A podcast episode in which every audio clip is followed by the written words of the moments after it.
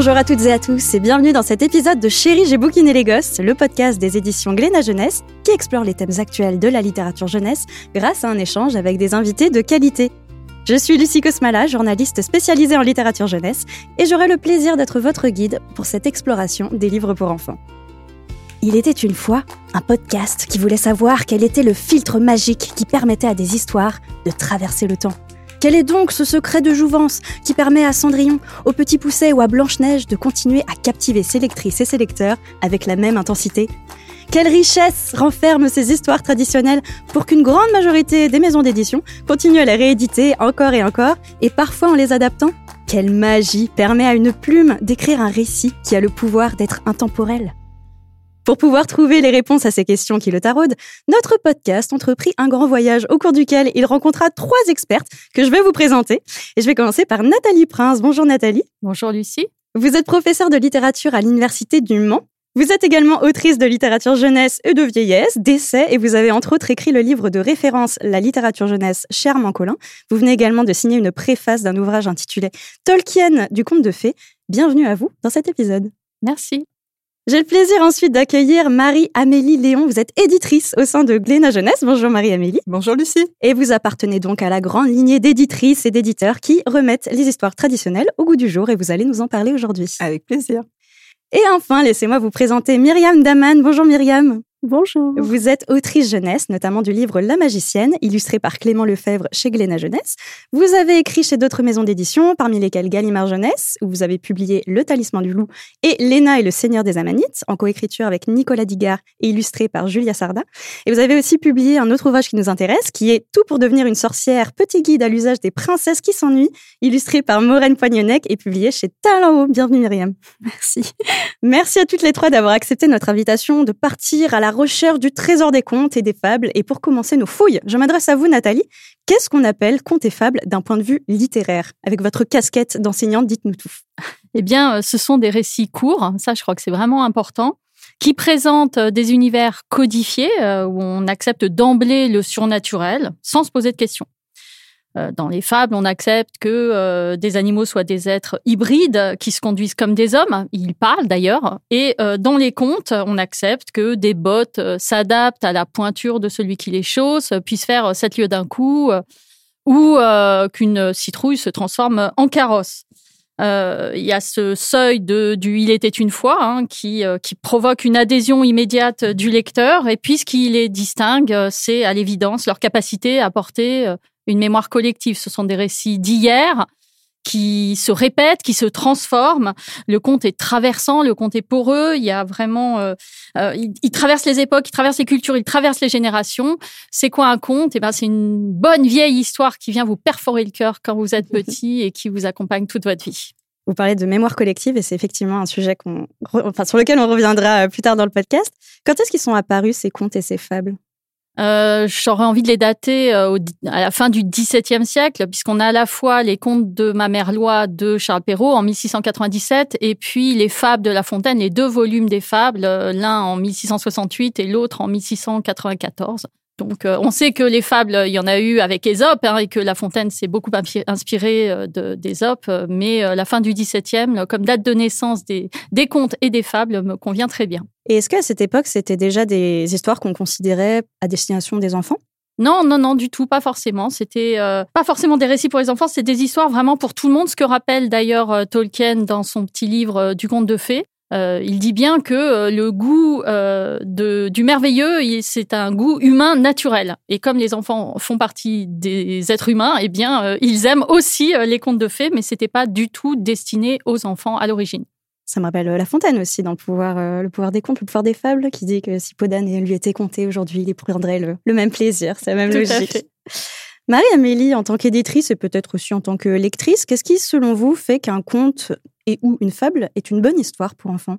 Alors déjà, la première question, c'est qu'est-ce qu'une bonne histoire pour enfants? C'est vrai. Et de quel point de vue on se place? Est-ce qu'on se place euh, du point de vue de, du lecteur, donc l'enfant? Est-ce qu'on se place du point de vue euh, du prescripteur, de, du parent, etc., euh, etc. moi, je pense que les ingrédients qui fonctionnent très bien dans le conte et dans la fable, c'est le pacte de lecture en fait initial, puisque on considère que le il était une fois pose un décor et que à partir de là, tout est possible, tout est permis. C'est le, le merveilleux qui permet ça. Euh, je pense que les, les contes euh, et les fables sont des histoires euh, réjouissantes parce que elles s'inscrivent dans une tradition, dans une oralité. Donc il y a une, une histoire qui se raconte encore et encore. C'est quelque chose qu'on retient, quelque chose qu'on mémorise, et à partir de là, elles deviennent inoubliables. Euh, je pense que ça, ça peut aussi euh, plaire à un public assez large parce qu'on retrouve un certain nombre d'ingrédients qui sont toujours un petit peu les, les mêmes. D'ailleurs, on retrouve parfois des contes euh, avec des variations d'une culture à l'autre, mais c'est des Mhm. contes qui circulent aussi entre les cultures et qui remontent parfois même au, très loin dans l'histoire de l'humanité et jusqu'au mythe finalement. On, on a l'impression que parfois que certaines histoires ont été rapportées depuis la préhistoire. Donc est-ce que euh, est-ce qu'on n'est pas euh, ces êtres qui ont envie de raconter des histoires et les contes nous nous, nous ramènent un petit peu à, à cette euh, à cette histoire-là? Elles sont essentielles. Elles abordent des choses essentielles pour l'enfant auxquelles il peut pas forcément se confronter autrement. Et je pense que oui, ce sont de bonnes histoires pour euh, pour les enfants. C'est fascinant de se dire qu'on lit peut-être, enfin qu'on écoute peut-être les mêmes histoires que euh, les hommes et les femmes préhistoriques. Je trouve ça incroyable.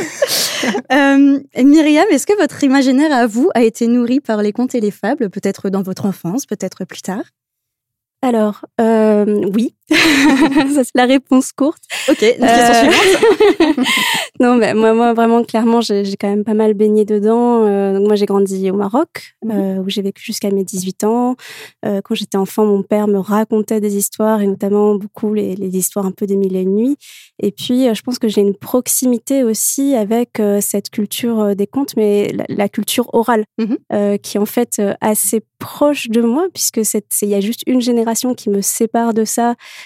mon père me racontait que voilà, ma grand-mère, euh, c'était avant euh, qui est la télé, la radio, etc. euh, au Maroc et d'autres sources de divertissement.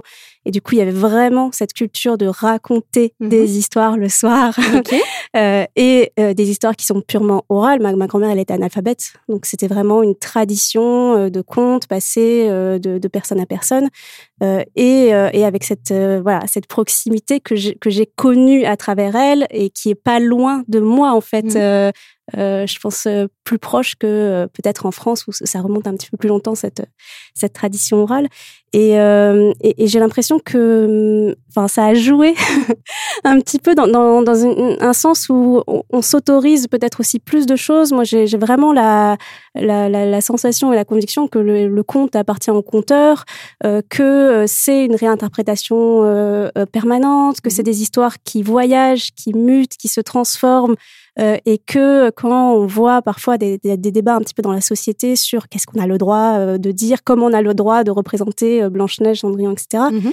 euh, je, je, voilà, moi je me sens pas euh, limitée dans euh, l'autorisation que je peux avoir de réinterpréter ces contes parce que je pense que c'est vraiment dans l'ADN même de ces histoires de voyager et bon je vais pas m'aventurer sur le terrain de Nathalie qui est beaucoup plus experte que moi mais euh, j'avais vu des conférences etc qui expliquaient que par exemple des histoires comme Cendrillon euh, pourquoi c'est la, seule qui chose du 36 dans tout le royaume c'est parce que euh, à la base c'est un conte qui est un peu hérité de la Chine Mhm. euh, et où est-ce que, dans quelle culture, avoir des pieds euh, petits, des pieds bandés, euh, était un signe de, de noblesse? C'était euh, en, en Chine. Donc il y a, il y a un petit peu ce- cette idée que c'est des histoires qui mutent, qui voyagent, qui Mhm. passent d'une culture à l'autre, qui sont réinterprétées, les symboles changent, les prénoms changent, les, les- la façon de les représenter change, mais, euh, mais justement, vouloir les ancrer dans quelque chose, une forme figée, ça serait un peu trahir pour moi l'essence. Et qu'est-ce que vous avez l'impression de mettre dans vos livres, du coup, à vous? Parce qu'il y a des cultures différentes, du coup, qui viennent s'emparer euh, des contes euh, pour, euh, comment dire, les adapter selon, selon leur code, etc. Est-ce que vous, vous avez l'impression que vous mettez une petite part propre à vous-même? Ah bah je pense que oui, forcément qu'à partir du moment où on écrit et aussi au moment où on illustre, on dessine, on met forcément son regard. Mm. Euh, alors ça va être, moi je je fais pas de réécriture affichée d'une histoire en Mhm. particulier, c'est plus une inspiration euh, de, de- des contes à l'ancienne, donc avec des références euh, à certains contes, mais qui sont euh, à chaque fois des histoires nouvelles et inventées. Mhm. Euh, donc déjà dans les thématiques euh, que, que j'aborde, je pense que forcément je suis influencée par ce qui m'intéresse, par euh, aussi une certaine vision des, des femmes, une certaine vision de, du rapport à la nature, au vivant, etc. Donc c'est tout ça, je vais essayer de le mettre, je pense, dans mes histoires et et ensuite, euh, voilà, ça, je sais pas trop. euh, C'est déjà une, une bonne base de réponse et je pense qu'on va continuer à explorer tout ça ensemble. Donc, euh, merci pour ça. Nathalie, on a le sentiment que quand on parle de contes et de fables, ça déploie un imaginaire très particulier que tout le monde identifie très rapidement. Est-ce que vous pouvez peut-être nous parler des grandes figures canoniques des contes et des fables? Eh oui, les littératures de l'imaginaire, c'est tout un programme et avec, euh, avec ces littératures, il y a tout un personnel dédié. Alors évidemment, euh, les princes et les princesses et leurs familles recomposées, euh, elles prennent cher, les princesses, souvent, euh, il faut bien le dire. Elles sont ou emmurées, ou elles se font... elles sont soumises à des sorts terribles. On, les oblige à coudre des, des vêtements d'ortie, en tout ça en se taisant, sinon elles vont être brûlées. Enfin, pour, il y en a une chez les, chez les frères Grimm qui, comme ça, doit faire ce travail innommable euh, pour sauver ces douze frères qui ont été changés en douze signes par une méchante marâtre, bien. Donc les princes, les princesses, mais il y a aussi dans les contes, euh, bien sûr, tous les personnages qui sont différents. Euh, Riquet à la houppe, le vilain petit canard. Euh, ça peut être aussi ceux qui sont les plus vulnérables. Je pense à Cendrillon dans sa famille recomposée. Je pense à Blanche Neige. Euh, je pense à Podane qui est orpheline de mère. Euh, ce sont aussi les plus petits, où je parlais de la différence, le petit Pousset par exemple, bah, c'est le seul non-jumeau de sa fratrie. Il, a, mhm. six frères et puis euh, il y a lui derrière. Et c'est pourtant euh, le plus malin. je pense encore au dernier né, il y avait toute cette problématique hein, du dernier né ou du droit d'aînesse dans, dans, les, dans les vieux contes et par exemple dans euh, Le Chaboté. Puis il y a aussi le personnel merveilleux, les fées, les magiciens, euh, les adjuvants, ceux qui vont aider, hein, les, les fées souvent désirables, et puis les très méchants, les opposants qui vont empêcher de tourner en rond. Euh, le diable aussi qui est présent dans les contes de fées. Et puis, bien entendu, les animaux mhm. qui parlent. notamment dans les fables. Et évidemment, tous sont capables de tenir des raisonnements, sont des reflets de notre société. Et puis là, on va aller chercher tout un fond. Euh, on parlait tout à l'heure de mémoire collective, euh, bah, le, bestiaire euh, fantastique, le bestiaire médiéval avec les dragons, mhm. par exemple, les, créatures ailées, les fleurs qui parlent, les, les loups-garous, les sirènes, les ondines, tout ce, tout ce, bestiaire et cette flore fantastique mhm. qui, qui plaît beaucoup dans l'univers du merveilleux. Et Myriam, on a le sentiment justement que c'est le merveilleux qui vous a beaucoup plu dans sa dimension euh, magique. Il y a des magiciennes, il y a des sorcières chez vous. Pourquoi, pourquoi cet attrait pour ces personnages? Euh, alors, il y a, y, a, y, a deux, y a deux choses, moi, j'ai l'impression, qui, qui, m'attirent dans les contes. Alors, effectivement, le merveilleux, euh, je ne sais pas pourquoi, mais moi, ça me parle plus euh, par goût personnel. Si on a euh, un héros qui est perdu, euh, que ça soit un oiseau magique qui lui donne son chemin plutôt que René le boulanger, voilà, je sais pas. En tant que lectrice, moi, ça me ça m'inspire plus. et après, et après, dans les dans, dans, dans les contes, pour moi, il y a aussi toute cette dimension symbolique très forte mmh. euh, euh, et, et, les nœuds psychologiques qu'on peut explorer. Voilà, je euh, dans la magicienne, alors sans dévoiler la fin parce que ça serait un petit peu bête, mais il y a un moment où la magicienne offre une pomme à Saskia, l'héroïne, et euh, pour moi, c'est un, c'est extrêmement pratique parce qu'on est dans une économie euh, de mots euh, dans l'album. La pomme, je sais que tout de suite, mm. je convoque euh, un imaginaire de la pomme de Blanche Neige. attention si tu la croques, de la pomme de la connaissance. Et donc il y a tous ces symboles qui, qui, qui tournoient un petit peu autour de cette image très simple et qui amènent un sous-texte extrêmement présent, alors même que j'ai pas besoin de le dire. Et c'est pas la même chose si elle lui donnait une courgette. Mhm. Donc on est vraiment euh, sur euh, un, terrain de jeu de référence et je sais que mes lecteurs, parce qu'on n'a pas le même âge avec mes lecteurs, euh, mais pour autant c'est des références qu'on partage et que, que les adultes ont, que les enfants ont. Mhm. Et je pense que ça c'est assez précieux parce que on n'a pas toujours les mêmes références que bah, des voilà des enfants de, 8 ans. Moi il y a plein de choses que je ne partage pas du tout avec eux, mais je sais que quand je joue sur les, les contes, on va pouvoir se comprendre. Je peux faire des clins d'œil, je peux me permettre de détourner certaines images et je peux me permettre aussi de juste placer une pomme sans en dire plus et je sais qu'il y a un petit drapeau rouge qui se met dans leur tête.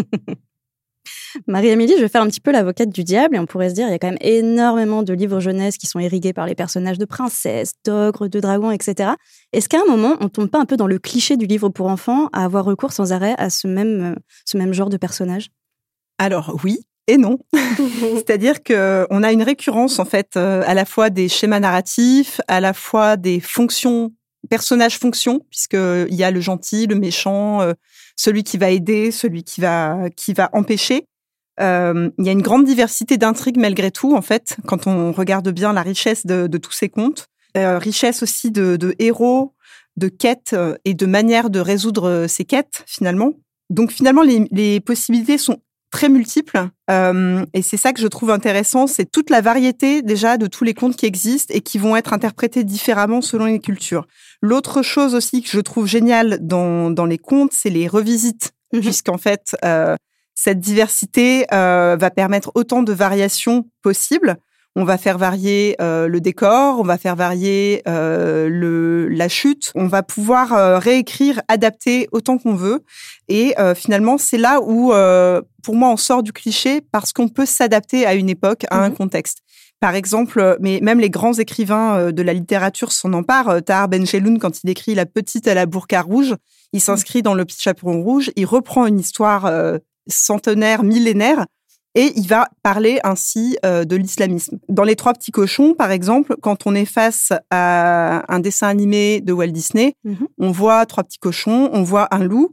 Euh, Est-ce que ça correspond au loup qu'on retrouve chez Ozu? Est-ce que la figure du loup euh, va être aseptisée chez certains, va être inquiétante chez d'autres? Et ainsi, en fait, on, on, voit que même un dragon qui devient, qui a un personnage type assez effrayant, peut devenir en fait euh, un gentil, euh, un peu maladroit, un peu euh, encombré avec ses avec avec ses pattes, sa queue et ce corps un peu proéminent. Et finalement, c'est très réjouissant et jubilatoire même de pouvoir voir cette richesse de, de personnages avant de rentrer vraiment dans cette thématique effectivement très importante pour la littérature jeunesse, qui est celle de la réécriture, de la revisite, et de voir un petit peu les effets que ça peut, ça peut provoquer chez, chez les lectrices et les lecteurs. Avant toute chose, quand on parle de contes et de fables, on pense assez naturellement à la morale. Alors, quel type de valeur, quel type de morale on retrouve en général, Nathalie, dans les contes et les fables? Ah, c'est vrai que la morale, elle est omniprésente. Moi, j'ai une fascination pour les morales des contes et pour les punitions des méchants. voilà, je ne peux pas résister. Euh, par exemple, euh, la, belle-mère dans La Belle au Bois dormant qui se fait enfermer dans un tonneau hérissé de pics et rouler en bas d'une montagne. Il y a la créativité. Les, deux sœurs de Belle dans La Belle et la Bête euh, qui sont changées en pierre, en statue de pierre, mais elles gardent leur raison sous la pierre. Et puis dans les fables, ma préférée, la fable de La Fontaine, c'est le héron puisque là, ça résume euh, vraiment ma façon d'être. Ne soyons pas si difficiles, les plus accommodants, ce sont les plus habiles. On hasarde de perdre en voulant trop gagner, gardez-vous de rien dédaigner. Voilà, le mieux et l'ennemi du bien, c'est ma devise. Donc, vous voyez que euh, ça nourrit encore euh, l'imaginaire de certaines personnes qui vivent à cette époque. Et évidemment, avec ces punitions et ces morales, il y a des valeurs qui, qui sortent de, de là, euh, moi, je trouve que dans les contes, forcément, l'amour est au rendez-vous et c'est une belle valeur. Euh, pas le petit amour euh, bas de gamme, je parle du grand amour, celui de mademoiselle Malène qui a accepté d'être emmurée vivante parce qu'elle ne veut pas obéir à son père qui lui propose un autre fiancé. Je, pense aussi à l'amour de Belle pour la bête, hein, un amour qui, qui le sauve. C'est aussi l'amour fraternel, l'amour filial de Pinocchio pour euh, Geppetto, même s'il a mis un petit peu de temps. Mhm. Euh, on montre souvent du doigt dans les contes la passivité euh, des héroïnes de contes, mais je crois qu'il y a aussi l'apprentissage de la liberté pour euh, pour les filles surtout, hein, qui doivent gagner leur indépendance pour ne pas rester des, des, pauvres femmes au foyer. Cendrillon file au bal dès qu'elle le peut. Mhm. Euh, elle rate pas l'occasion. Euh, Podane prend tous les risques pour échapper à l'amour euh, incestueux de son père. Euh, la petite sirène fait le choix hasardeux d'aller dans le monde des hommes. Je dis pas que ça marche à chaque fois, mais je dis que derrière il y a un message de liberté pour les filles qui va un petit peu à contre-courant de ce qu'on a l'habitude de dire. Et puis les contes racontent aussi euh, mais évidemment, là encore, il faut le voir. Euh, euh, l'hospitalité, par exemple, l'ogresse dans Le Petit Pousset qui accueille le Petit Pousset et ses sept frères est plutôt sympa. L'incivilité, on va pas accueillir la rose dans le château de la Belle et la Bête. on a été admis à passer une nuit dans le château. Ben après, on ne va pas piquer une rose. Voilà, ce sont des petits détails qui peut-être euh, sont importants. Ça ne se fait pas. On respecte une sorte de savoir-vivre euh, du monde merveilleux. Et puis, bien sûr, les autres valeurs que développe le conte, mais au hasard, euh, c'est l'acceptation de soi, de l'autre, hein, les beaux textes que sont Le vilain petit canard ou ou la, la, beauté intérieure de Riquet à la houppe. il y a aussi toutes ces notions de tolérance, d'entraide. On parlait des petits, des trois petits cochons tout à l'heure. Euh, de compassion sont vraiment des histoires qui, qui, touchent au plus profond. Et pour moi, la plus grande valeur des contes, c'est euh, le fait qu'ils révèlent nos émotions, la peur, le désir, l'empathie, euh, l'angoisse, etc. Voilà. En vous écoutant, ma question suivante, c'était est-ce que ces valeurs peuvent encore trouver un écho parmi les lectrices et les lecteurs d'aujourd'hui? J'ai un peu l'impression qu'on a la réponse. Est-ce que l'une de vous, peut-être Marie-Amélie ou Myriam, veut rebondir sur, sur cette idée? Euh, moi, oui, je dirais que les contes euh, sont aussi le reflet de notre société, c'est-à-dire qu'on les réinterprète en permanence et euh, ils soulèvent aussi des questions qui nous sont chères, qui nous sont contemporaines. Euh, c'est finalement la première manière pour un enfant d'apprendre la philosophie. En fait, qui suis-je, où vais-je, d'où d'où je viens? le conte est un, un genre à, à, part entière, la fable aussi. C'est très exploité dans les écoles et et heureusement, parce que ça permet en fait d'ouvrir une discussion sur le vivre ensemble, sur euh, toutes ces notions dont Nathalie tu parlais, euh, les contes écologiques aussi qui se développent et qui ont un grand, un grand succès de nos jours, parce qu'en fait, mmh. on, on, voit bien qu'il y a des enjeux qui nous dépassent totalement et que finalement, se raconter des histoires permet de euh, se confronter à ces, à ces dangers, à ces questions qui nous, qui nous font peur en fait. Moi, je, rebondis juste parce que en écoutant Nathalie parler, je, réfléchissais et, et, je sais pas. Euh, moi, j'ai pas une vision des contes comme étant si moraux que ça, ou en tout cas, disons que pour moi, c'est pas euh, un bloc euh, uniforme et, et, on va avoir différentes histoires qui donnent un regard, enfin, parfois même opposé hein, sur certaines questions. Moi, je pense par exemple à la curiosité parce que j'avais ce débat euh, récemment euh, autour de Barbe Bleue, euh, qui était une des inspirations de, de, de Léna, et on me disait, ah, Barbe Bleue, ça dénonce la curiosité féminine. Et je me dis, pas du tout. et, et, et là-dessus, et c'est intéressant parce qu'on a vraiment des histoires qui punissent la, la curiosité, donc mm-hmm. Psyché. Mélusine, euh, histoire d'amour, tout va bien. Euh, et puis hop, tu fais, t'ouvres euh, la, la, porte de la salle de bain le samedi ou tu mets une chandelle la nuit et bim, tu perds l'amour de ta vie, le château va plus. Enfin voilà, c'était vraiment le, le, message un peu de faut pas creuser trop quand tout va bien, satisfais-toi de, de, de, ce que tu as. Un peu la, la morale du héron peut-être. Oui, exactement. et, et pour moi, Barbe Bleue, au contraire, elle a raison. c'est une histoire qui raconte que oui, parfois il y a des squelettes dans le placard. Euh, parfois, en fait, la curiosité, elle est justifiée. Et d'ailleurs, l'héroïne de Barbe Bleue, elle est, elle est entre guillemets euh, récompensée puisque euh, Barbe Bleue est tuée, elle hérite de sa fortune et elle se trouve un nouveau mec. Mm. Donc, euh, c'est bon, pas une histoire qui dit euh, c'est pas bien d'être curieux. Il fallait mieux qu'elle le sache. En voilà, il valait mieux qu'elle le sache. Et donc, je trouve que c'est intéressant parce que sur la même question, la porte interdite, fallait-il l'ouvrir ou pas On a des histoires qui vont nous dire oui ou non. Oui, oui, mais c'est une façon de lire les textes. Je suis totalement d'accord, je te rejoins. Moi, j'ai en tête la petite souris grise de la comtesse de Ségur. Effectivement, c'est pour condamner la curiosité, mais on peut lire le conte complètement autrement. Oui, elle a raison. Et puis à la fin, elle épouse le prince et elle a appris à devenir une femme. Il y a aussi ces messages-là et c'est évidemment très, très important.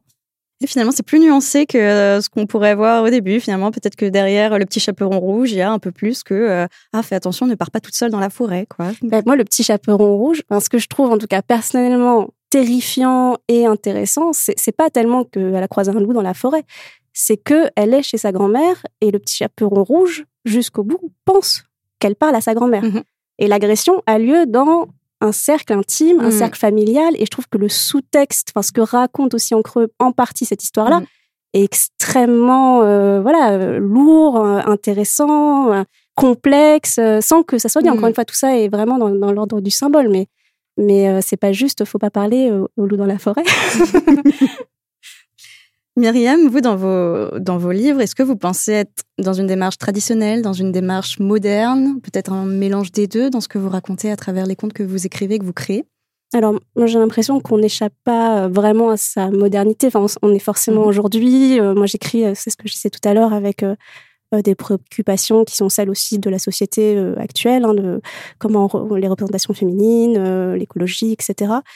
Euh, et après, c'est cette question de la, modernité. Je trouve qu'elle est intéressante parce que euh, elle, est, aussi beaucoup liée à la forme euh, et elle n'est pas toujours. Euh, elle peut être très évidente. Donc, notamment ce qu'on disait tout à l'heure sur les détournements, quand on s'amuse à renverser la figure des sorcières, des princesses, etc. Là, on est on est vraiment sur une modernité qui est très visible, affichée, etc. mais mais elle peut aussi être plus subtile. Et moi, je je veux dire peut-être quelques mots du travail de, de Julia aussi sur le, le, talisman du loup parce que je trouve que c'est un, une bonne synthèse. En fait, elle, donc c'est une histoire euh, à l'ancienne, mais avec euh, quelque chose qui est nouveau et inventé. Et Julia, je trouve dans son travail d'illustration, a fait une synthèse qui est extrêmement intéressante puisqu'elle a des références qui sont classiques. Donc on a euh, Ivan Bilibin, euh, qui est un illustrateur classique russe. on a des estampes japonaises qui sont venues influencer son travail. Et en même temps, euh, elle, elle travaille tout en numérique euh, et elle s'est aussi beaucoup inspirée de, de photographies d'une femme qui s'appelle Simona Kosak, qui est une écologiste polonaise qui vivait dans la forêt. Euh, et il y a des photos assez incroyables de d'elle toute seule dans sa petite maison en bois entourée d'animaux. La vraie blanche voilà. mais voilà, mais vraiment, et donc tout ça est venu se, se mélanger. Et je pense que c'est ça aussi qui est intéressant, c'est de, de, se placer dans un héritage euh, et en même temps euh, d'avoir quelque chose qui est très très moderne. Et ça faisait écho à nous, notre intention dans le texte. Nathalie, je vais faire appel à votre statut de professeur de littérature. Euh, en quoi les contes et les fables sont importants pour euh, la culture, que ce soit la culture littéraire, mais j'ai l'impression que c'est aussi important pour la culture euh, générale?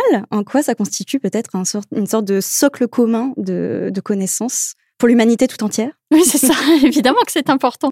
On ne peut pas ignorer les contes. Euh, ils sont partout, on les connaît, on les reconnaît. Mm. Hein, il y a vraiment cette, euh, cette reconnaissance qui fait sens.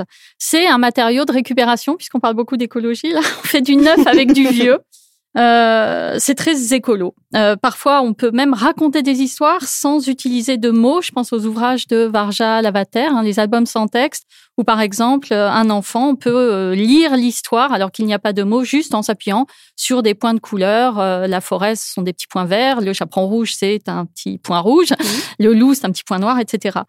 Euh, socle commun, ça fait ça fait un peu livret pédagogique. Je préférerais utiliser l'expression enchantement pour tous. Euh, et surtout euh, particulièrement magique pour permettre le lien entre les parents et les enfants, entre les grands-parents et les enfants, entre les enfants avec d'autres enfants, bref, euh, pour tous.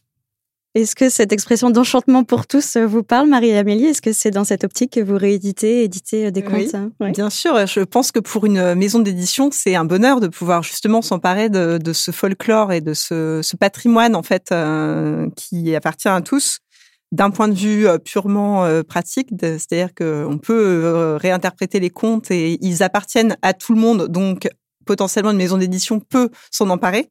Les grandes maisons d'édition en jeunesse ont des collections de contes. on connaît les, les, contes de Didier Jeunesse, du Père Castor, évidemment, qui appartiennent à notre, à notre patrimoine français les contes sont aussi euh, du monde entier, donc euh, finalement on, observe, on observe ces histoires partout dans le monde, euh, et parfois on peut aussi dire que les contes partent de l'observation du monde. Donc de toutes les cultures, on, va aller réinjecter du, du, dialogue en fait entre ces contes, et c'est ça qui est intéressant.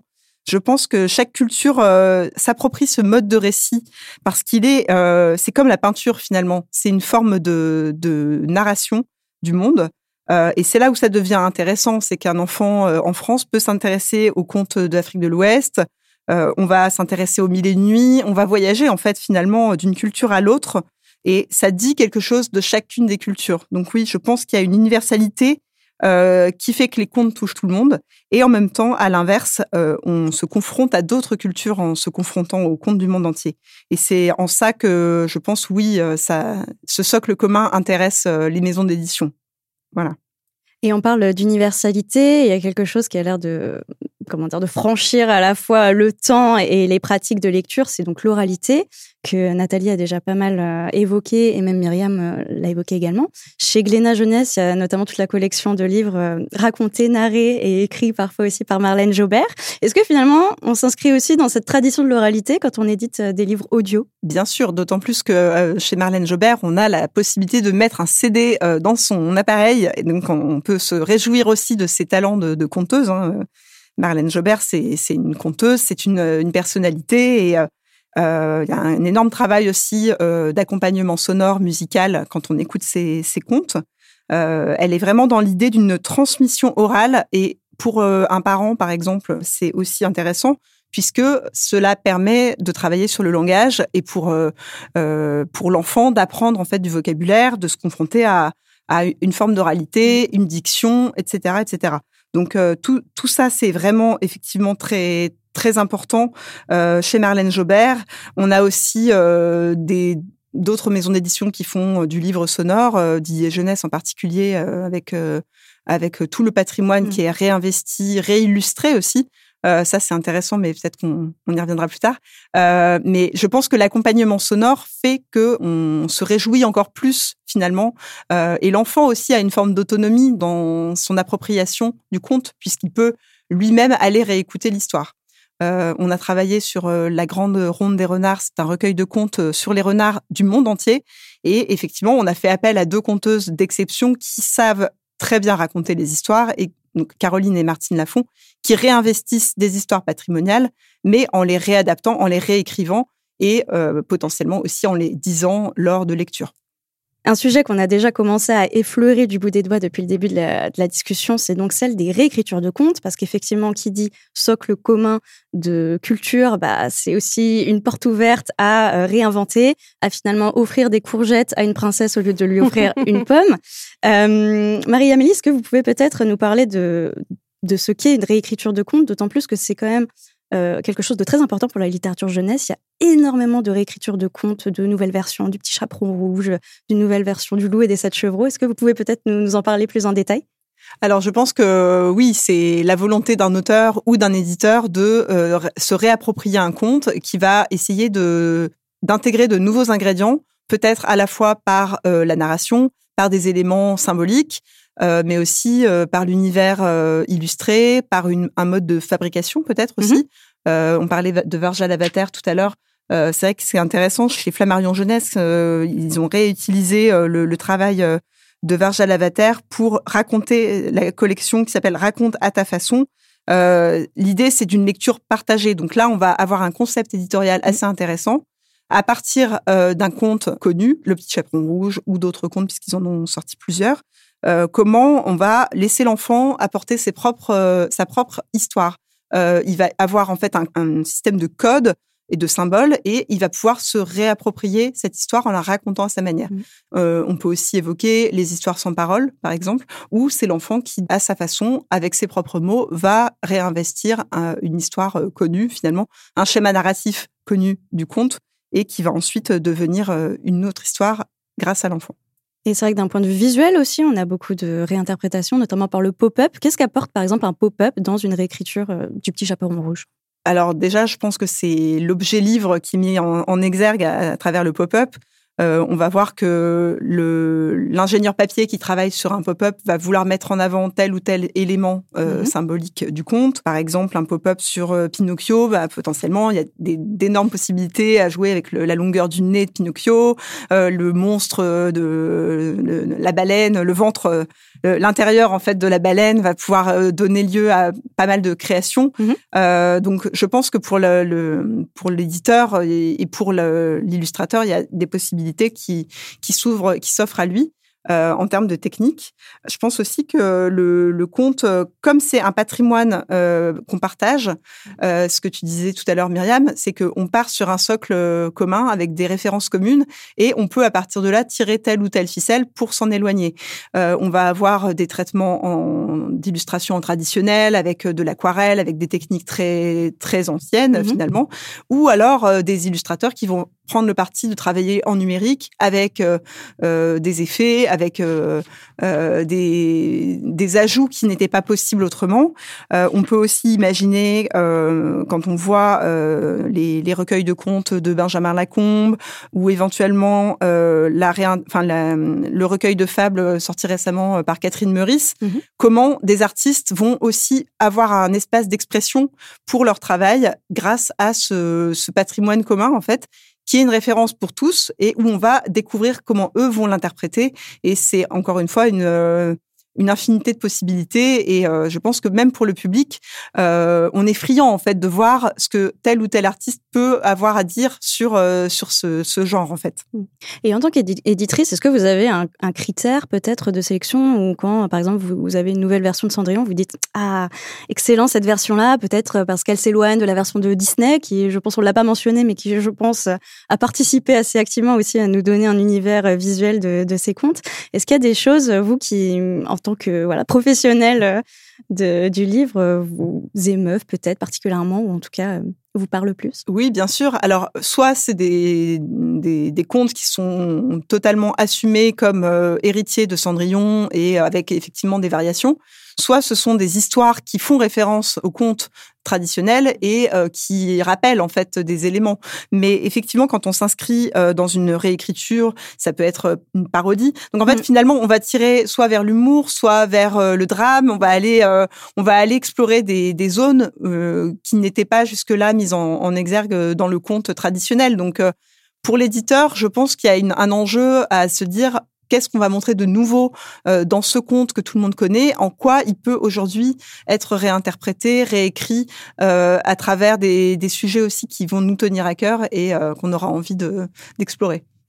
J'avais envie de réagir par rapport et aux princesses Disney et euh, et à ce que euh, ce que tu disais sur l'aspect visuel euh, et spectaculaire.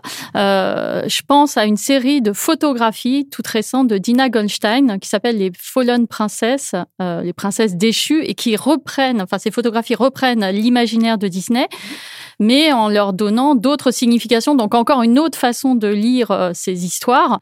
Euh, par exemple, Blanche-Neige, elle a quatre enfants, euh, elle en a un dans chaque bras, il y en a qui sont par terre, euh, puis le prince est affalé dans le canapé à manger des chips, à regarder la télévision.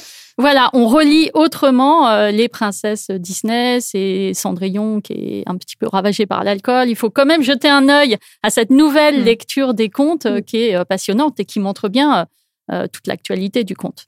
Oui, et Marie-Amélie souligne aussi un élément important qui est celle donc de la parodie et de l'humour. On a aussi quand même tout un mouvement en littérature jeunesse de réappropriation des contes en vue justement de, provoquer du rire. Peut-être que vous pouvez nous en parler, euh, Marie-Amélie? Oui, bien sûr. Euh, c'est le principe du détournement finalement. C'est ce qu'on avait euh, chez Marivaux et qui a eu beaucoup de succès au théâtre, évidemment, dans la, comédie. D'ailleurs, euh, le théâtre ne se prive pas, le théâtre jeunesse, pour transposer, euh, transposer des, des, contes anciens euh, en les revisitant avec humour. Moi, je pense beaucoup au texte de Fabrice Melchior, notamment, publié aux éditions de l'Arche. Euh, c'est cette parodie du, du conte, c'est un genre en soi très apprécié, notamment des, des médiateurs, puisqu'il y a plein de possibilités en termes d'animation auprès mmh. du public. Euh, la transposition, la déformation, elle peut se faire euh, effectivement sur euh, des, des, ingrédients. En fait, euh, ça peut être le décor, le, la fonction d'un personnage, la fin, l'époque. on réécrit aussi sous un angle féministe. On va réécrire sous un angle où on déplace les repères finalement. Et parfois, il suffit d'un tout petit élément pour que ça se déplace. Et c'est ça qui est drôle. Mais alors, ça suppose aussi qu'on s'adresse à des à des lecteurs qui connaissent déjà les contes.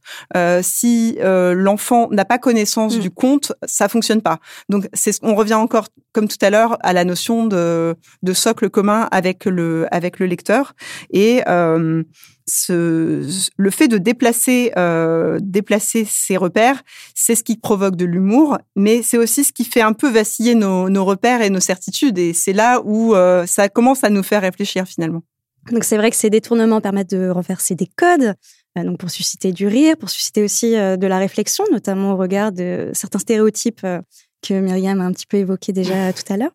Un des plus bels exemples qu'on peut trouver dans le catalogue de Glénat, c'est l'album Même les princesses pètent, Dylan Brennan, illustré par Magali Lehuche un album dans lequel on découvre la vérité sur les contes de fées. On nous ment depuis le début. Est-ce qu'il y a, à votre avis, une vigilance aujourd'hui à avoir quand on lit les contes traditionnels, quand on édite peut-être les contes traditionnels? Parce que, est-ce qu'il y a une vigilance à avoir sur un aspect peut-être ringard, voire disons-le problématique sur certaines histoires, à votre avis? Je suis pas éditrice, mais euh, mais c'est vrai qu'il y a des histoires qui peuvent poser problème, comme euh, Podane peut-être avec la question de l'inceste. Aujourd'hui, euh, rééditer Podane, euh, peut-être que Marie-Amélie aura envie d'en parler. C'est pas euh, c'est pas une évidence. Puis il y a des textes qui sont ou des des récits comme La princesse au petit pois qui semblent vraiment bien peu faites pour la vie moderne et on se demande euh, un petit peu ce qu'elle fait ce qu'elle fait là et comment aujourd'hui on peut euh, la transmettre aux jeunes générations. Mmh, autrement que par la parodie. Oui. Et en même temps, Flore Vesco a fait un magnifique euh, roman euh, en partant de, de, cette histoire complètement euh, laissée de côté. Et, et voilà, c'est moi j'ai envie de dire que le risque d'être ringard, euh, il, est, il est là tout le temps. En fait, euh, à partir du moment où on prend la plume, euh, on peut se planter, quoi. Donc que ce soit des contes ou euh, pas des contes. euh, donc euh, c'est vraiment plus une question de comment on aborde le sujet, comment on écrit, quel quel angle on va choisir et et, et, et ce qu'on disait tout à l'heure sur euh, est-ce qu'il y a une nouvelle facette à, expo- à explorer, est-ce qu'on apporte quelque chose de nouveau? Mais moi, je pense que, enfin, j'ai l'impression que on pourrait euh, trouver quelque chose à dire à partir de n'importe quel euh, conte aujourd'hui. Et vraiment, la, la princesse au petit pois, j'aurais pas parié dessus. Et elle le fait super bien. Non, mais comme quoi, euh, c'est ça qui, enfin, c'est c'est tout le, la magie justement d'arriver sur un terrain où peut-être on nous attend pas et des contes qui aujourd'hui sont les, les plus ringards, peut-être que demain c'est le best-seller. non, mais voilà. Marie-Amélie, vous voulez réagir? D'autant plus que je trouve le, le- la princesse au petit pois a quelque chose de très visuel et je pense que c'est la force aussi des contes, c'est qu'ils ont quelque chose de cinématographique en fait. Hmm. Peut-être parce qu'on est bercé d'images de Walt Disney et que donc il y a une forme d'aseptisation, mais visuellement ça fonctionne. On peut voir des possibilités énormes quand on est éditeur ou auteur ou illustrateur. Je pense qu'on se, tra- on se transpose dans cet univers merveilleux où finalement tout est possible, rien n'est interdit en tout cas. Euh, la vigilance, euh, par ailleurs, on doit l'avoir de toute façon, quoi qu'on publie finalement. Donc euh, ça s'applique aux contes, mais pas seulement. Et effectivement, euh, les contes initialement, ils ont été écrits pour des adultes. Euh, Les, les contes les plus les plus traditionnels, les plus anciens, étaient destinés aux adultes. Euh, ils s'adressent aussi à une part de notre inconscient.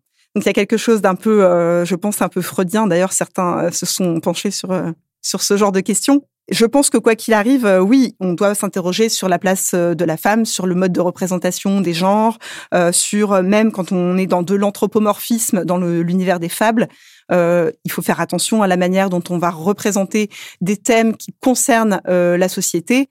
Euh, et parfois, on va même un peu plus loin. On pourrait presque se dire que on a une responsabilité dans le fait d'associer tel animal à telle fonction. Mhm. Pourquoi le loup est toujours si méchant, alors que on a aussi des défenseurs du loup qui s'insurgent en fait sur le fait de d'avoir représenté depuis tant de décennies le loup dans cette fonction vraiment euh, dé- dévorante et euh, effrayante. Euh, on peut aussi avoir des histoires qui représentent un gentil loup.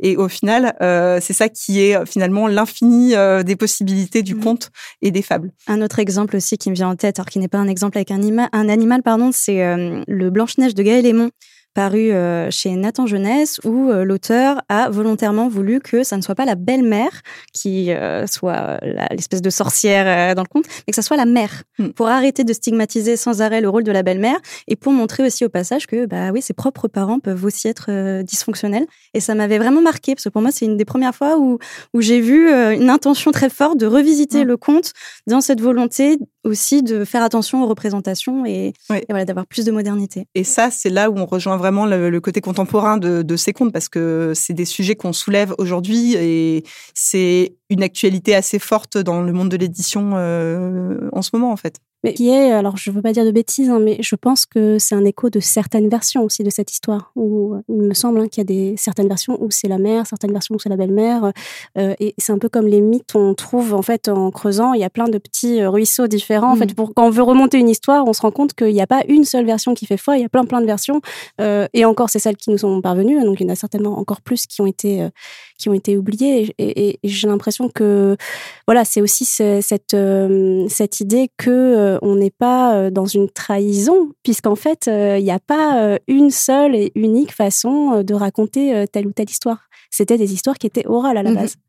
Myriam, selon vous, en tant qu'autrice, alors question un petit peu grandiloquente, hein, j'ai envie de dire, est-ce qu'aujourd'hui, à votre avis, il est possible de créer une histoire qui ait autant de résonance comme ça à travers le temps? Est-ce qu'il est possible d'avoir des histoires qui se propagent de pays en pays et de siècle en siècle, euh, comme c'est le cas avec les contes? Bah, c'est le rêve. Hein. je pense que si, si j'avais la réponse à cette question, je la vendrais à des, à des millions d'euros aux éditeurs. euh, je ferais fortune. Non, je je, je sais pas. Il y a que l'épreuve du temps qui, qui, qui montre en fait quelles histoires euh, euh, persistent ou pas. Euh, moi, ce qui m'intéresse aussi, c'est euh, bah, ben, en voyant justement quelles histoires euh, euh, durent dans le temps, lesquelles aussi reviennent un petit peu parfois à la mode, etc. C'est un peu de se dire euh, dans quel euh, grand narratif on se situe aujourd'hui. Et moi, j'ai l'impression que quand, quand on regarde les contes, euh, j'ai l'impression qu'il y a un glissement un petit peu de euh, du grand narratif, euh, de euh, qu'est-ce qu'on considère être merveilleux, souhaitable, désirable, euh, un petit peu de voilà où est-ce qu'elle nous emmène la magie des contes, de certaines histoires où on était vraiment sur, bah, je sais pas, des- les bottes de sept lieux. euh, ça paraît d'autant plus fabuleux que quand il n'y a pas de train, de voiture, d'avion. Mm. Euh, Ansel et Gretel qui se situe dans quand même commence vraiment dans un épisode de famine, de faim, donc cette espèce de maison en pain d'épices. Enfin, il y a quelque chose de, j'ai l'impression qu'un merveilleux qui était d'autant plus puissant. Aujourd'hui, on est quand même dans une société d'abondance et euh, je, je sens, mais encore une fois, je ne suis pas universitaire, hein, moi je donne mon point de vue de lectrice, euh, un glissement vers un réenchantement de la nature, Mhm. euh, un retour euh, voilà au le vivant, les animaux, les esprits de la forêt, un retour un petit peu à, à ça Mm. et moins le côté gadget, un peu technologique qui nous fait moins rêver parce qu'en fait notre vie elle est remplie de ça. Mm. Donc donc peut-être qu'il y a quelque chose aussi là-dessus sur qu'est-ce qu'on va puiser en regard de la société dans laquelle on vit, qu'est-ce qui nous fait rêver. Euh, Qu'est-ce qui nous donne envie, de quoi on manque Mm. et, euh, et vers quoi on a envie de s'échapper quand on va dans l'imaginaire, euh, dans le merveilleux, dans, dans les contes? Finalement, on n'a plus de famine, en tout cas de notre côté, euh, mais on a quand même une crise écologique. Et finalement, c'est quelque chose qu'on retrouve complètement dans vos, dans vos ouvrages. Donc c'est là où vous, vous allez trouver votre, votre fibre de conteuse, finalement. Ben, moi, en tout cas, voilà, je pense que ça, ça, ça, ça me nourrit dans mon écriture, mais je pense pas du tout être la seule, ni même être très originale en fait là-dedans. Donc, donc j'ai- l'impression, moi, de sentir un peu cette tendance de fond. Euh, Je vois Nathalie qui fait oui, donc je me sens. Non, je me- je suis tout à fait d'accord. Le retour à la nature, mais c'est aussi euh, ce dont parlait Tolkien. Il faut savoir voir les choses. Il faut enlever ce- cette opacité sur nos regards euh, pour pouvoir euh, s'émerveiller euh, d'un morceau de pain, euh, d'un euh, d'un chemin de pierre. Euh, c'est vraiment ce qui, ce qui donne du sens à- au réel. C'est peut-être le merveilleux qu'on- qu'il faut savoir observer. Georges Sand le disait aussi. Donc là encore, je fais du neuf avec du vieux. Euh, Désolée pour Tolkien et Georges Sand. Non, mais Nathalie va bientôt faire la préface des livres euh, de Myriam. Et puis finalement, on va s'y retrouver. Moi, j'ajouterais aussi que le rôle de l'éditeur, c'est d'a- d'aller explorer des nouvelles, euh, des nouvelles contrées. Donc, euh, les contes nous emmènent, nous mettent un peu sur cette voie parce que par leur forme, ils peuvent nous inspirer euh, des formes nouvelles. Et je pense que ça, c'est ça qui est intéressant. On parlait du pop-up tout à l'heure. Mhm. On peut aussi, sans aller dans du pop-up, aller vers une forme de livre plus sobre, mais en réexplorant différemment à travers ce réenchantement de la nature, euh, des esprits de la forêt. Je pense qu'il y a les éditeurs ont envie de, de continuer d'aller vers ces histoires-là parce qu'en fait c'est ça fonctionne en fait. C'est réjouissant ça fonctionne. Ça marche pas à tous les coups mais globalement euh, même des réinterprétations peuvent marquer finalement l'histoire de la littérature jeunesse qui est un genre à part entière et qui a une histoire et on voit que euh, des livres qui ont pu sortir euh, même assez récemment marquent les esprits, marquent leur génération, parce qu'ils s'appuient sur ce socle et en même temps ils apportent quelque chose de nouveau par leur forme, par leurs illustrations, par la narration qu'on veut y mettre. Et si on devait conclure euh, cette discussion avec cette question, qui est la suivante, il y a quand même une production jeunesse qui est énorme, notamment d'histoires aussi originales, d'histoires voilà, qui, qui n'existaient pas depuis des millénaires.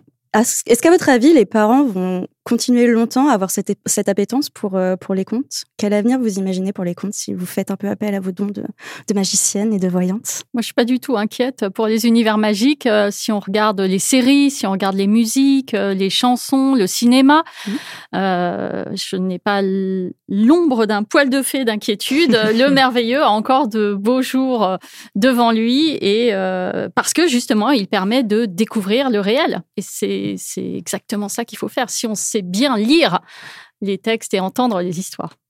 Il a quelque chose d'intemporel le conte Mhm. finalement. Myriam? Euh, pareil, hein, j'ai pas spécialement de don de voyance. Moi, c'est du coup, c'est peut-être plus un souhait, on va dire. Euh, je, je, pense hein, que le, les contes, ça, ça, a fasciné euh, pendant des générations. Ça va certainement continuer à le faire. Après, c'est comment on le fait, qu'est-ce qu'on met euh, en avant, quelle facette on explore. Et, et moi, il y a quand même une, une facette que j'aime bien et qui fait parfois un petit peu peur à certains éditeurs, on va dire. c'est le côté plus sombre. Et Nathalie, elle en parlait. Le, les contes, ils sont assez sanglants mm-hmm. hein, quand on lit les, les oui, versions sont cruels au sens de faire une... couler le sang. C'est exactement ça. Il y a, y a, une cruauté, il y a, y a, quelque chose. Et alors, sans aller jusqu'à traumatiser euh, des hordes de pauvres petits enfants. Mm Tommy Ungerer disait il faut traumatiser les mais, enfants. Mais voilà, moi, moi, je, je c'est quelque chose que j'aime bien aussi explorer, euh, ce, cet, cet, aspect un petit peu sombre, un peu effrayant. La magicienne euh, a une petite facette quand même relativement sombre. On est aussi dans quelque chose qui n'est pas du pur, euh, pur happy end. Euh, euh le talisman du loup, Léna mm-hmm. aussi ont quelque chose d'un petit peu, un petit peu effrayant. Et, et j'espère que c'est, voilà, que ça va toujours être possible d'aller dans cette voie-là, d'écrire des histoires qui peuvent faire un peu peur, qui mm-hmm. peuvent évoquer des sujets plus durs, parce que pour moi, ça fait vraiment partie de pourquoi ces histoires elles sont parvenues jusqu'à nous aujourd'hui.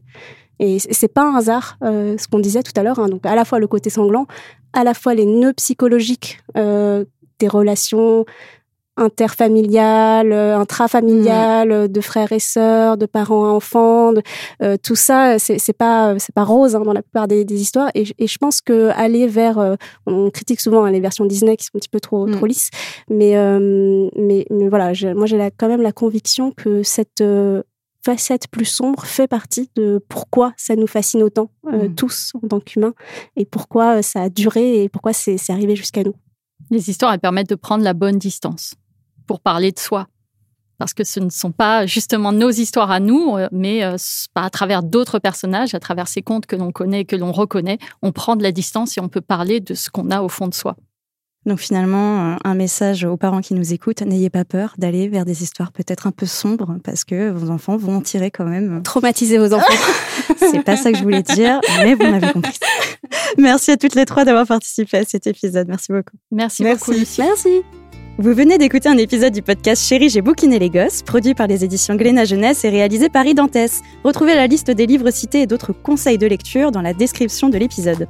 On se retrouve dans deux semaines pour un nouvel épisode autour d'une grande thématique de la littérature jeunesse. D'ici là, je vous invite à vous abonner au podcast pour ne pas manquer les prochains épisodes et lui mettre 5 étoiles sur vos applications d'écoute si vous l'appréciez. Je vous dis à très bientôt